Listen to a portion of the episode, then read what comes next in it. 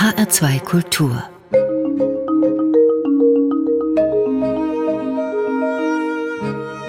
Doppelkopf Heute am Tisch mit Bernhard Vogel, Politiker. Gastgeberin ist Andrea Seeger. Dr. Bernhard Vogel. Die meisten Bundesbürger werden ihren Namen kennen.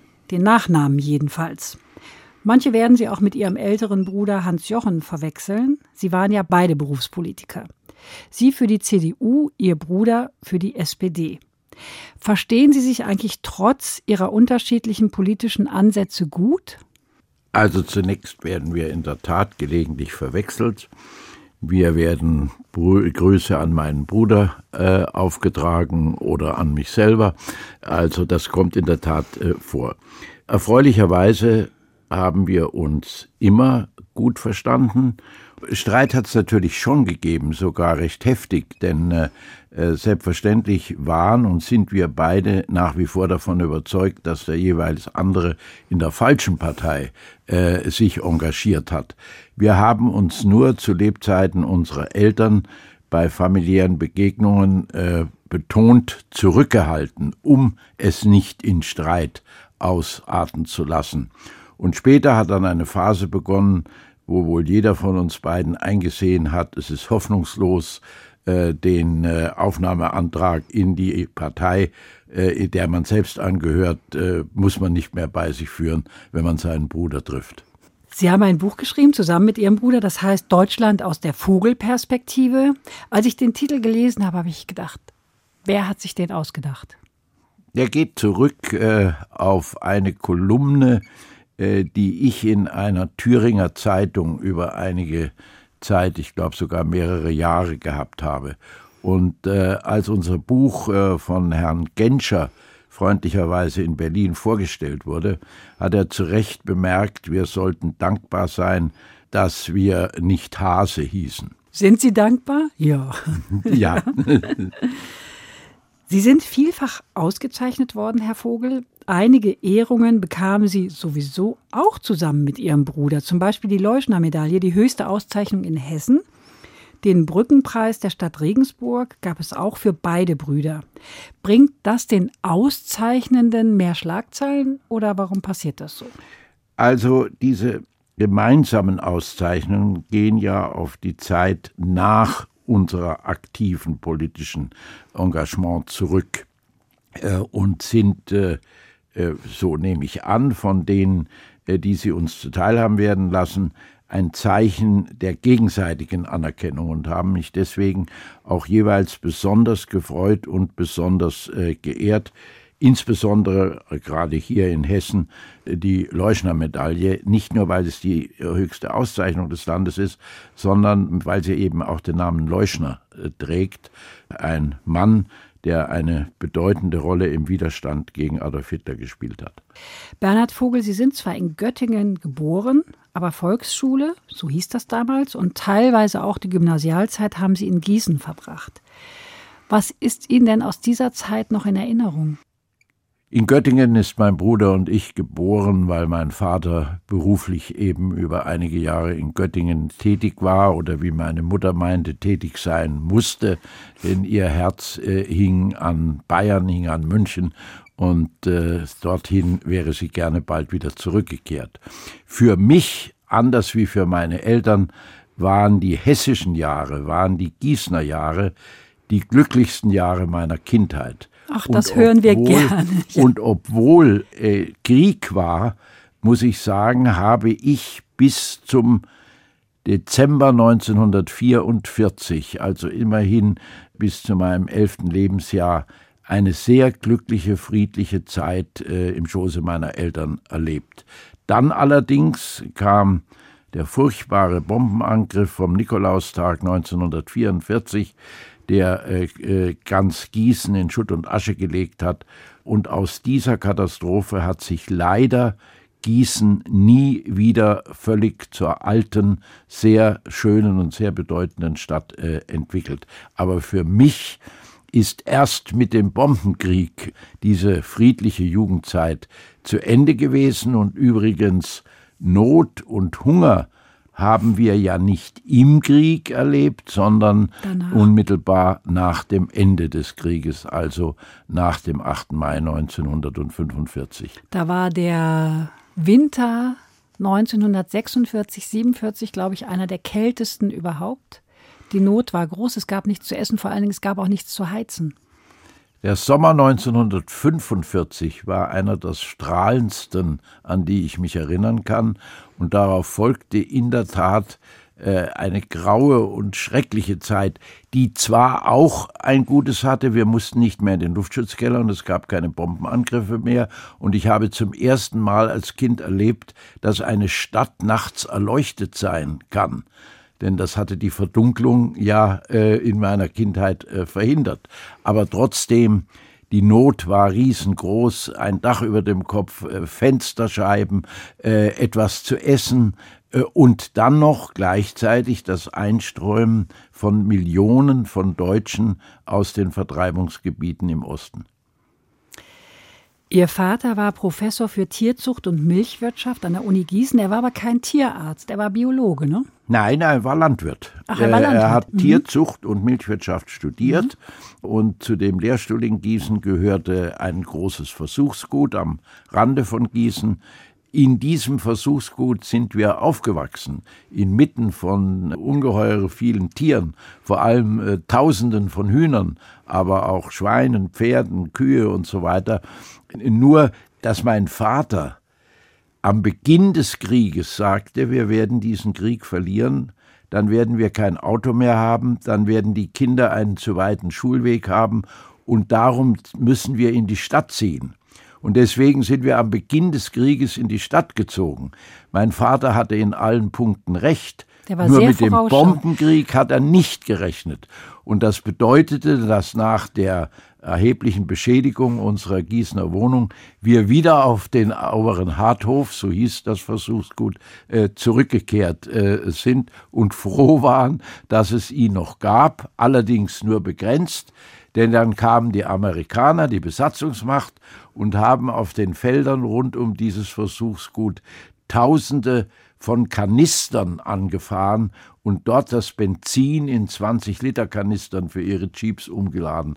Das war aber zu feuergefährlich und deswegen mussten wir bald wieder in das halb zerstörte Haus in der Stadt zurück. Sind Sie eigentlich tierlieb? Äh, selbstverständlich schon aus dieser Zeit. Ich bin allerdings nie zum Reiten gekommen, aber tierlieb bin ich eben aus dieser Kindheitserfahrung. Einen Hund haben Sie auch nicht? Nein, äh, das wäre auch schlimm für mich, der ich ja immer noch so ein sehr bewegliches Leben führe. Der Hund äh, hätte ja äh, nur die halbe Zeit etwas von mir und das wäre für das Tier nicht gut. Da kann ich gleich was fragen, Herr Vogel. Bei Ihnen sollen immer drei fertig gepackte Pilotenkoffer zu Hause stehen. Stimmt Nein, das? Das ist so eines der schmückenden äh, Gerüchte, die sich immer jemand ausgedacht hat. Nein, ich muss ja oft Koffer packen aber ich habe mir angewöhnt, äh, dass das relativ schnell bei mir geht. Aber gepackte Koffer stehen bei mir nicht. Gut, dass Sie hier sind, dann können Sie das nämlich alles aufklären. Hm. Äh, ich hoffe, dass viele Hörer und vor allem viele, die das schreiben, das hören. Ja, das hoffe ich auch. Haben Sie eigentlich außer Ihrem sozialdemokratischen Bruder noch andere Geschwister? Nein, äh, für die FDP war keiner über. Nein, leider waren wir nur zu zweit. Die beiden Buben. Ja. Sie sind dann mit Ihrer Familie noch als Schüler nach München gezogen, haben dort Abitur gemacht. War der schulische Wechsel von Hessen nach Bayern schwierig? Also der Abschied von Gießen 1949, also bei einem 16-Jährigen, war der schmerzlichste Einschnitt in meinem ganzen Leben. Der Abschied ist mir von meinen Freunden und von meiner Umwelt ist mir ungeheuer schwer gefallen. Aber ich habe mich dann doch sehr bald auch in München, woher unsere Familie ja stammt und wo unsere Familie äh, über viele Generationen verwurzelt ist, sehr bald sehr gut eingelebt. Und ich bin froh, dass ich nicht nur die Gießner, sondern auch die Münchner Erfahrungen habe, zumal ich an eine Schule gekommen bin, wo schon mein Vater und auch mein Großvater Abitur gemacht haben und ich äh, dankbar bin, ungewöhnlich viele sehr gute Lehrer gefunden zu haben. Schulisch hatten Sie keine Schwierigkeiten? Doch, die allergrößten, doch, um Gottes doch. Willen. Das war ja einer der wesentlichen Unterschiede zwischen meinem Bruder und mir. Ach so. Äh, und äh, unpädagogischerweise haben schon Gießener Lehrer mich immer darauf angesprochen, äh, warum denn ich so schlechte Arbeiten schriebe, wo doch mein Bruder, den sie auch schon als Lehrer gehabt haben, äh, so viel besser gewesen wäre. Nein, mein Bruder war ein Einzelschüler, ich war ein schlechter Schüler, ich war einer der Art, der in einigen Fächern ausgesprochen gut war, aber in anderen sau schlecht. Und deswegen habe ich zwar nie eine Klasse wiederholt, aber doch sehr häufig vor der drohenden Gefahr gezittert. Sie sind eben partiell begabt. Äh, naja, das ist sehr freundlich von Ihnen. Ich bin äh, nicht so all, äh, allround begabt wie ganz offensichtlich mein Bruder. Herr Vogel, zur Promotion hat es immerhin gelangt. Ja, hat es gelangt. Und es sind mir bisher auch noch keine Plagiatsvorwürfe gemacht worden. Warten Sie es mal ab. Sie haben studiert Geschichte, Soziologie, politische Wissenschaften und Volkswirtschaft. Und eigentlich wollten Sie ja in die Wissenschaft gehen. Also zunächst äh, habe ich äh, die etwas überraschende Idee gehabt, Soziologie zu studieren.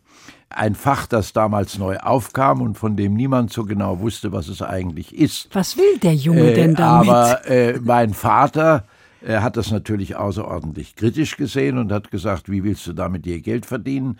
Und hat dann schließlich die Zustimmung zu diesem Studium gegeben unter der Voraussetzung, dass ich auch Volkswirtschaft studierte, Aha. denn damit äh, könne man ja später einen Beruf ergreifen. Ah. Äh, das Studium hat sich dann ein bisschen anders entwickelt. Erstens bin ich äh, relativ bald von der Soziologie zur politischen Wissenschaft gestoßen und zur Geschichte. Und außerdem habe ich meinen Eltern äh, das Datum meiner Promotion, meiner mündlichen äh, Promotion verschwiegen und bin ein paar Tage darauf mit der Doktorurkunde zu meinen Eltern gefahren und habe meinem Vater gebeten, jetzt erlass mir bitte äh, die Verpflichtung, auch noch ein Diplom in Volkswirtschaft zu machen. Ich hatte zwar alle Scheine belegt und alle Vorlesungen gehört, aber jetzt wollte ich das nicht mehr. Und da war er dann so erfreut, weil er damit nicht gerechnet hatte, dass ich promoviert war, äh, dass er mir das erlassen hat. Sehr schön. Bevor wir gleich weiterreden über Ihre berufliche Karriere, hören wir eine Musik, die Sie uns mitgebracht haben, nämlich die Brücke am Quai aus dem gleichnamigen Spielfilm von 1957. Ja, äh, das ist ein Schlager, äh, der damals ein Ohrwurm war und den ich damals mit Begeisterung in den späten 50er Jahren äh, fast täglich gehört habe.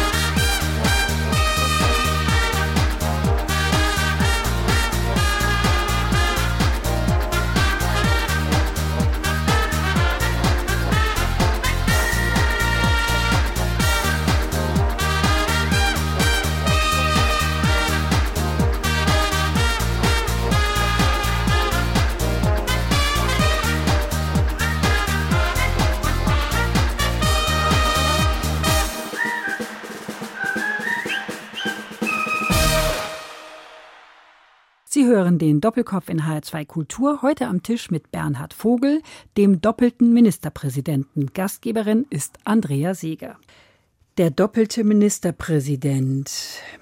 Sie haben, nachdem Sie fertig waren mit dem Studium, äh, sich erst der Bildung verschrieben, waren Ende der 1960er Jahre Kultusminister in Rheinland-Pfalz. Später wurden sie Medienpolitiker, haben mit dem Kabelpilotprojekt dem privaten Rundfunk in Rheinland-Pfalz den Weg geebnet. Finden Sie gut, was daraus geworden ist? Grundsätzlich war das ein notwendiger und entscheidender Schritt. Die Technik machte es möglich, das Monopol oder Oligopol von wenigen öffentlich-rechtlichen Rundfunkanstalten zu durchbrechen und zu Konkurrenz und zu Wettbewerb zu führen.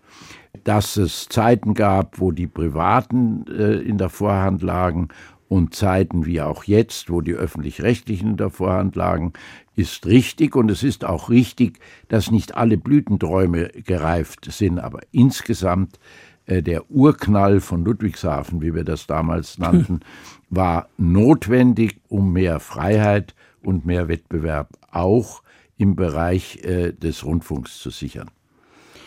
Bernhard Vogel, Sie haben eine beispiellose politische Karriere hingelegt, waren gleich in zwei Bundesländern viele Jahre Ministerpräsident. Erst, Aber getrennt nacheinander. Ja, ja, ja. Erst in Rheinland-Pfalz, ordentlich, wie sich das gehört, 76 bis 88 und dann in Thüringen von 92 bis 2003. Also beide Phasen lang.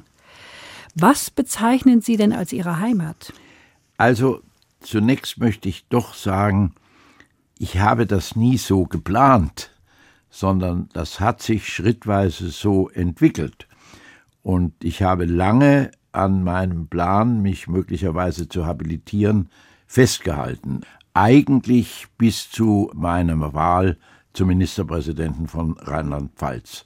So lange? Äh, äh, ja, ja. Ich, äh, aber auch nach der Ernennung zum Ministerpräsidenten hat ein Onkel von mir, ein oberbayerischer Amtsgerichtsrat, mir zu meinem 50. Geburtstag geschrieben, ob ich nicht doch noch einen richtigen Beruf ergreifen wollte. Wie gesagt, die Wahl zum Ministerpräsidenten war der definitiv endgültige Abschied. Ich habe dann allerdings ein gewisses äh, Steckenpferd geritten, Universitäten zu gründen, wenn ich schon nicht dazu kam, Professor an einer Universität zu werden. Die beiden Länder haben manches gemeinsam, Rheinland-Pfalz und Thüringen, haben aber auch sehr viel Unterschiedliches und äh, haben äh, in einem Ausmaß mich das eine Land über mehr als 20 Jahre, das andere über äh, wesentlich mehr als zehn Jahre Tag und Nacht mit Haut und Haar in Anspruch genommen, dass ich jetzt nicht sagen kann, ich ziehe das eine dem anderen vor, sondern Sie sind ein Politiker. Nein, nein, das ist keine äh, Ausrede, sondern das ist eine Antwort auf Ihre Frage. Mhm. Man kann doch Rheinland-Pfalz nicht vergessen, wenn man über 20 Jahre einem rheinland-pfälzischen Kabinett angehört hat. Man kann doch das Abenteuer Thüringen das unter ganz anderen Umständen, unter ganz anderen Bedingungen und ja nicht von mir gesucht, sondern durch die historischen Umstände herbeigeführt zu meiner Aufgabe wurde. Das kann man nicht in eine Reihenfolge einordnen, sondern hier muss man den Mut haben zu sagen, ich bin stolz auf die rheinland-pfälzischen Jahre, ich bin stolz auf die Thüringer Jahre und im Übrigen bin ich in Niedersachsen geboren, in Hessen aufgewachsen, in Baden-Württemberg habe ich studiert und meine Familie stammt aus Bayern. So. Also äh, äh, äh, deutscher geht's vielleicht nicht. Dankeschön. Das war eine sehr schöne Antwort. Herr Vogel, Sie haben die sogenannten Kreisbereisungen eingeführt, habe ich gelesen. Ja. Was hat es denn damit auf sich? Ja gut, das war mein Bemühen, nicht nur in der Staatskanzlei ein Land äh, zu regieren, sondern sich, was damals eben noch nicht selbstverständlich war, vor Ort umzuschauen. Und das heißt, nach einem ganz strengen Programm einen ganzen Tag einem Kreis zu widmen, mit allen dort relevanten Problemen und Aufgaben, einen Bürgerempfang zu veranstalten, vor allem eine Konferenz mit allen Kommunalpolitikern zu veranstalten und sich Dinge, die offensichtlich der Lösung bedürften, Straßenbauprojekte, Ansiedlungsprojekte, Vielzahl von anderen Fragen, sich vor Ort anzuschauen. Aus der ersten Kreisbereisung sind in Rheinland-Pfalz weil ich jeden Kreis während meiner langen Amtszeit dreimal besucht habe, weit über 100 Kreisbereisungen geworden. In Thüringen habe ich zunächst einen anderen Weg gewählt, weil ich ja das Land nicht kannte. Ich kannte zwar äh, Schlösser und Burgen und das Goethehaus in Weimar, aber ich kannte die innere Struktur nicht. Und deswegen habe ich in Thüringen zehn dreitägige Fußwanderungen über etwa 600 Kilometer durch ganz Thüringen gemacht, von Gemeinde zu Gemeinde und damit viel über dieses Land erfahren. Ich kenne heute das kleinere, flächenmäßig auch kleinere äh, Land Thüringen wohl fast ein bisschen besser wie das größere Rheinland-Pfalz. Die Thüringer Allgemeine Zeitung schreibt dazu in einem Porträt über Sie. Er bereiste und erwanderte das Land so lange, bis er jedem Wähler begegnet war. Jeder ist ein bisschen übertrieben, äh, aber doch sehr vielen. Und das war für mich eine ganz wichtige Sache, zumal ja jeweils die Bürgermeister und Landräte und Abgeordneten aus diesem Bereich, wo ich gerade war, mitgewandert sind und man äh, vieles besprechen, aber auch Dutzende von Bratwürsten essen konnte. Und im Gehen, finde ich, redet sich's gut. Ja, redet sich gut, wenn äh, die Wege so gewählt sind, dass man nebeneinander gehen kann. Mhm. Nicht zu schmale Pfade. Sie waren als Ministerpräsident sehr erfolgreich, was zumindest in Thüringen schon außergewöhnlich ist, denn Sie waren ja qua Herkunft ein Besserwessi. Was haben Sie denn anders gemacht als andere? Also ich äh, bin ja gebeten worden zu kommen. Mhm weil man meinte, äh, dass ich äh, regieren könne und dass ich Erfahrungen im Regieren hätte. Es hat sich dann zwar sehr bald erwiesen, äh, dass das Regieren können das eine und das Telefonieren können das andere ist. Es war am Anfang nicht so schwierig zu regieren als zu telefonieren. Sie mussten sehr früh morgens auf eine Anhöhe bei Erfurt fahren, um einen Anschluss zu bekommen. Aber früh morgens um sechs war in Bonn niemand da, der ans Telefon ging. Diese einfachen Dinge äh, diese Verbandsplatzsituation des Anfangs war besonders schwierig, aber ich bin mit einer Erwartung empfangen worden, die dazu geführt hat, dass manches leichter wurde, weil ich eigentlich nie wirklich den Vorwurf selber gemacht bekam, ein Wessi zu sein. Es gab viele westdeutsche Aufbauhelfer, die sich große Verdienste erworben haben, unter ihnen, wie bei jeder großen Herde, gab es aber auch ein paar schwarze Schafe, äh, die in der Tat meinten, ohne dass sie genaue Kenntnis der neuen Länder hatten, äh, gute Ratschläge erteilen zu können. Äh, da sind Fehler gemacht worden von einigen wenigen, aber insgesamt und mir selber ist der Vorwurf, ich käme aus dem Westen, nie ernsthaft gemacht worden. Herr Vogel, sagt Ihnen der Name Markus Niert etwas? Auf die erste Sekunde nicht, oder aber der vielleicht Name, helfen Sie mir. Oder der Name des Örtchens Tröglitz in Sachsen-Anhalt? Ja, aber helfen Sie mir Ja, ein bisschen, was das da war. ist der Bürgermeister, der zurückgetreten ist. Ah, ja. Und ähm, der ist zurückgetreten wegen der Angriffe von Rechtsradikalen, wollte aber die Menschen in dem Ort nicht schlecht machen. Mm, Da kam dann doch der evangelische Pfarrer durch, der er nun mal ist von Hause aus, und er sagte, die Menschen dort seien überfordert, sie sollten sich jetzt Geschichten von Flüchtlingen anhören, aber ihre eigene Geschichte wollte nach der Wende keiner hören. Sie fühlten sich nicht wertgeschätzt, also die Menschen in dem Ort Tröglitz. Über sie, Herr Vogel, steht geschrieben in der Taz.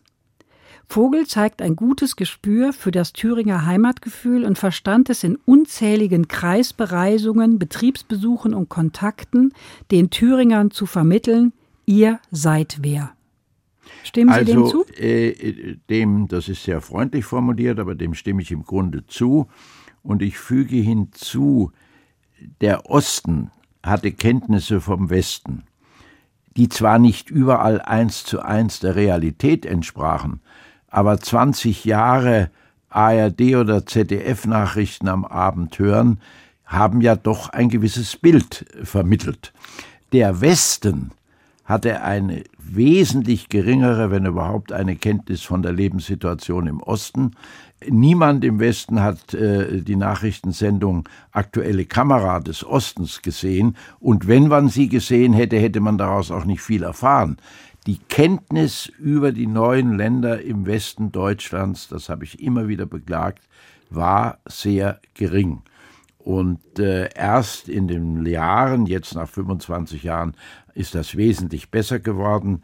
Erkennt man, dass erstens die Geschichte prägt. Wer 40 Jahre in einem Unrechtsstaat gelebt hat, beurteilt manches anders, als wer in der Freiheit gelebt hat. Übrigens auch wer 30 Jahre viele Ausländer in seiner Umgebung erlebt hat, von den ersten Gastarbeitern an im Westen als der, der so gut wie keine äh, Ausländer äh, in seinem Bereich kannte im Osten. Mhm. Ich habe auch noch ein ganz tolles Zitat. Sie haben vorhin gesagt, gut, ich bin nicht an der Universität geblieben, ich habe aber gegründet Universitäten. ja. Es heißt nämlich in dem Artikel der Thüringer Allgemeinen Zeitung weiter in diesem Porträt über Sie, kurz, knapp und bündig, er gründete eine Universität, ließ Opernhäuser bauen und rettete Unternehmen. Ja, es ist etwas sehr verkürzt und verschweigt etwas die Schwierigkeiten, aber es ist nicht ganz falsch. Äh, es hat sich zufällig ergeben. Das letzte Theater, das neu gebaut wurde vor der friedlichen Revolution, steht in Kaiserslautern. Und äh, damit war ich ein bisschen beschäftigt äh, in äh, Mainz, von Mainz aus. Und das erste Theater, das nach äh, der friedlichen Revolution gebaut worden ist, steht in Erfurt. Machen Sie eigentlich heute nur noch Dinge, die Ihnen Spaß machen? Nein, leider nicht. Äh, das ist ja so eine schwierige Sache. Wissen Sie, es macht mir schon Spaß, Vorträge zu halten. Und deswegen sage ich zu, ich komme im Oktober zu euch. Aber äh, wenn dann der September zu Ende geht, macht es mir Mühe, dass ich den Vortrag auch richtig vorbereiten muss. Und das macht mir dann nicht immer denselben Spaß. Was Bernhard Vogel so alles macht, was ihm Spaß macht und weniger Spaß macht und was er vielleicht noch mal machen will. Darüber reden wir gleich ausführlicher nach einer weiteren Musik, die Sie uns mitgebracht haben, nämlich das Volkslied Ich armes welches Teufli. An wen denken Sie denn bei dieser Musik? Da denke ich zunächst daran, dass ich als Jugendlicher in einer äh, katholischen äh, Jugendgemeinschaft äh, äh gesungen habe, obwohl ich schlecht singen kann, und dass dazu den häufig gesungenen zwei äh, Kanones gehörten, Dona nobis pacem und eben Ich armes welches Teufli. Und das verbindet sich mit mir äh, mit einem Besuch bei Pius XII. in äh, Castel Gandolfo bei Rom, wo eine große Gläubigerschar stand und wir dieses Lied sangen und alle Leute uns hinterher gesagt haben, wie können Sie denn vor dem Papst dieses Lied singen? Und ich konnte antworten, der Papst, der ja lange in Deutschland gelebt hatte, hat sich genau diesen Kanon gewünscht. denn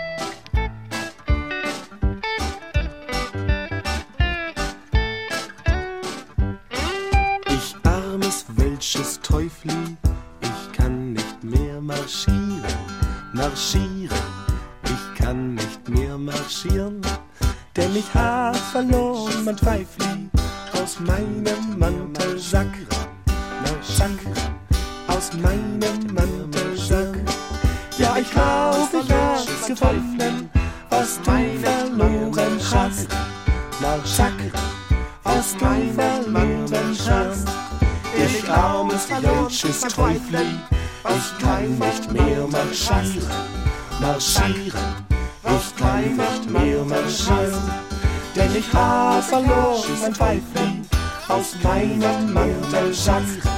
Mal Sack aus meinem Mantelsack. Ich armes welches Teufli, ich kann nicht mehr marschieren, marschieren. Ich kann nicht mehr marschieren, denn ich armes welches Teufli.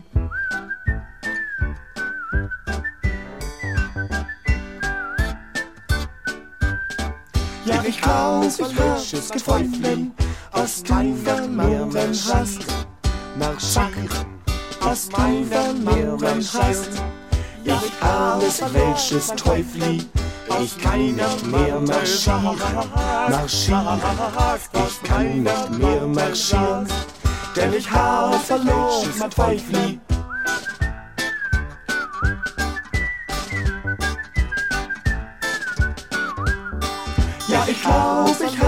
Gefunden, was du verloren hast. Marschieren, was du verloren hast. Ich armes welches Teufli, ich kann nicht mehr marschieren, marschieren, ich kann nicht mehr marschieren, denn ich habe verloren mein Teufli aus meinem Mantelsack. Marschieren, was du verloren hast. Ja, ich glaub, ich es gefunden, was du verloren hast, was du verloren hast. Denn ich armes welches Teufli, ich kann nicht mehr marschieren, marschieren. Ich kann nicht mehr marschieren, ich kann nicht mehr marschieren, ich kann nicht mehr marschieren, ich kann nicht mehr marschieren, zack, zack, ich kann nicht mehr marschieren,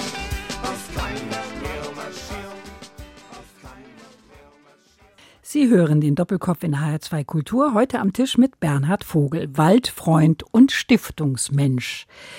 Wir haben gerade gehört, Sie beschäftigen sich noch mit vielen Dingen, auch zum Teil mit Dingen, die Ihnen keinen Spaß so richtig machen.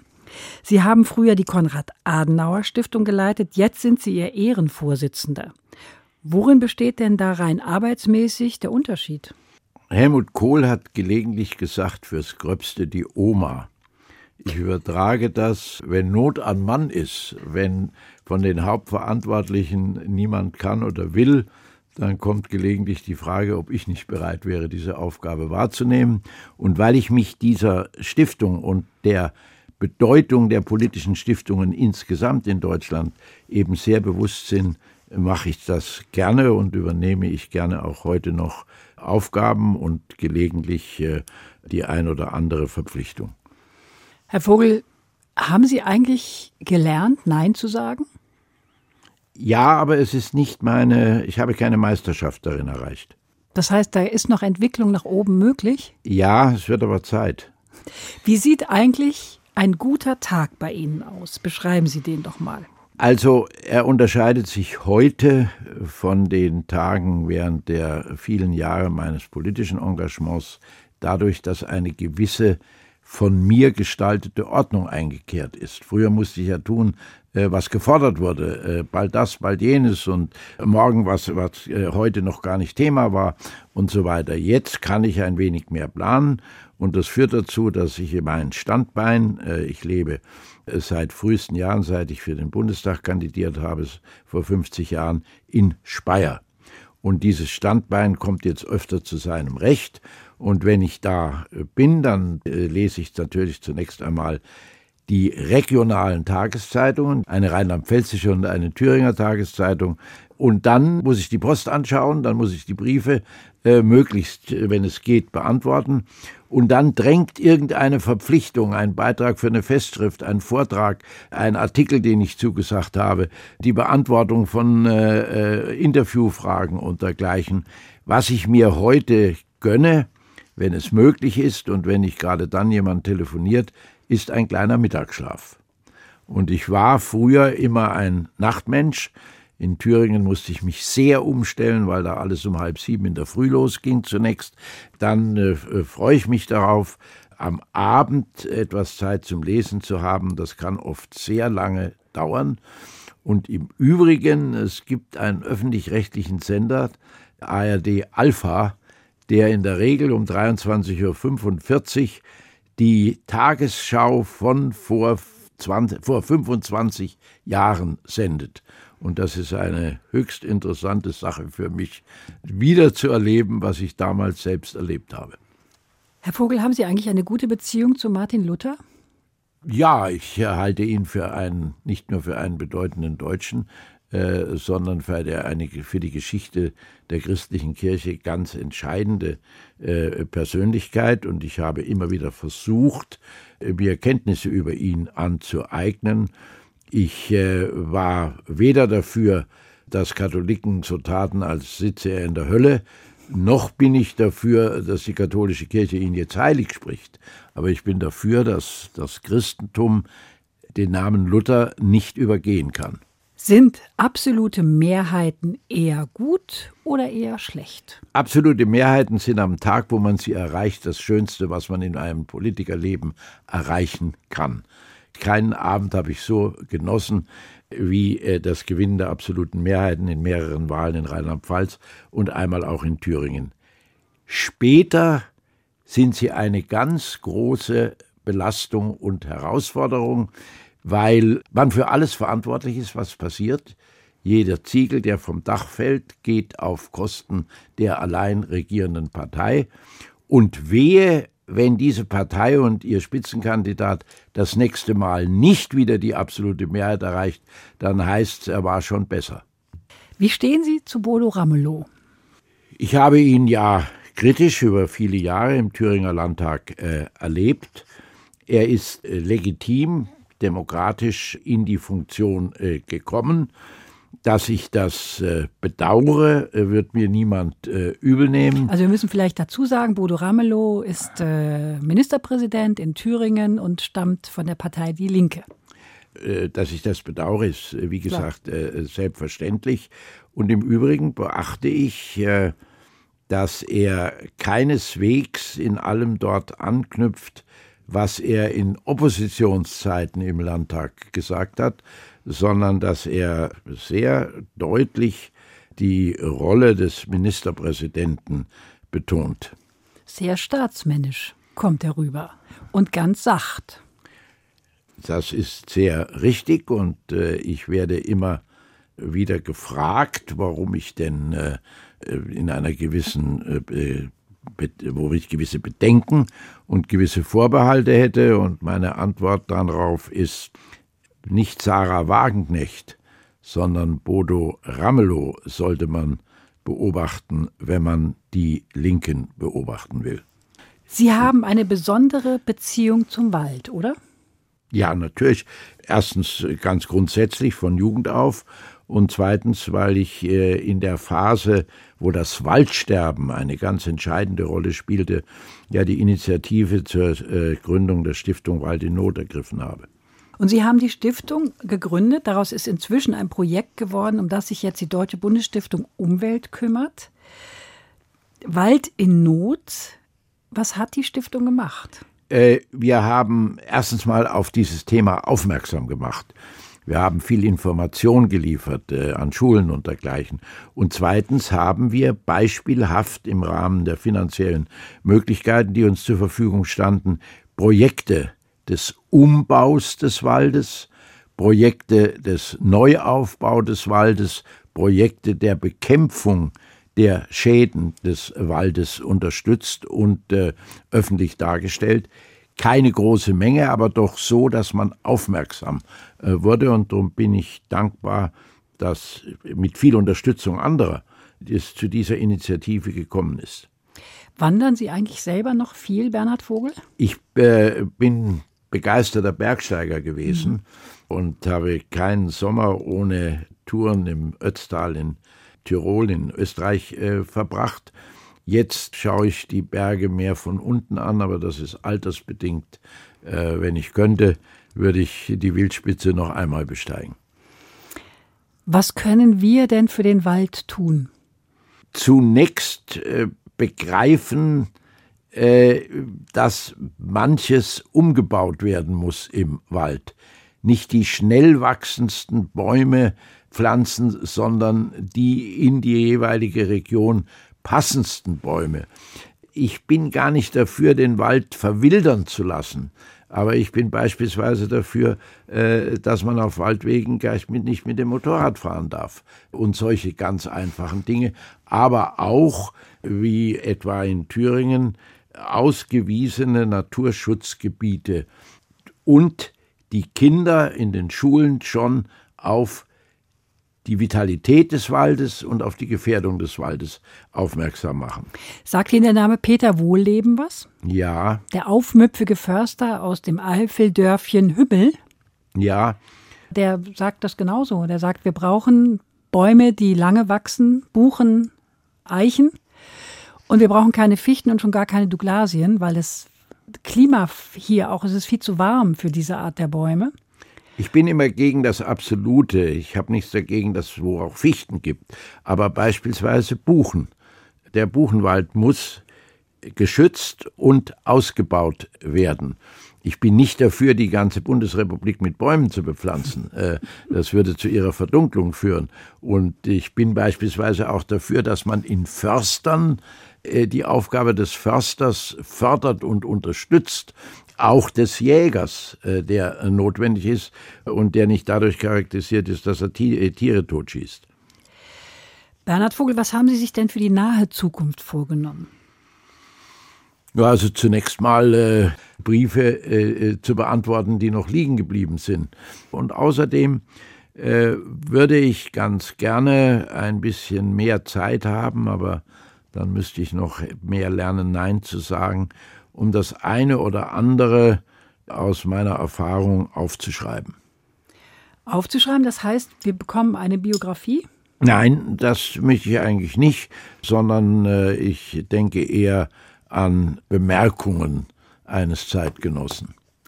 Und wie wäre es mal mit Ihrem Traum, Griechenland besser kennenzulernen?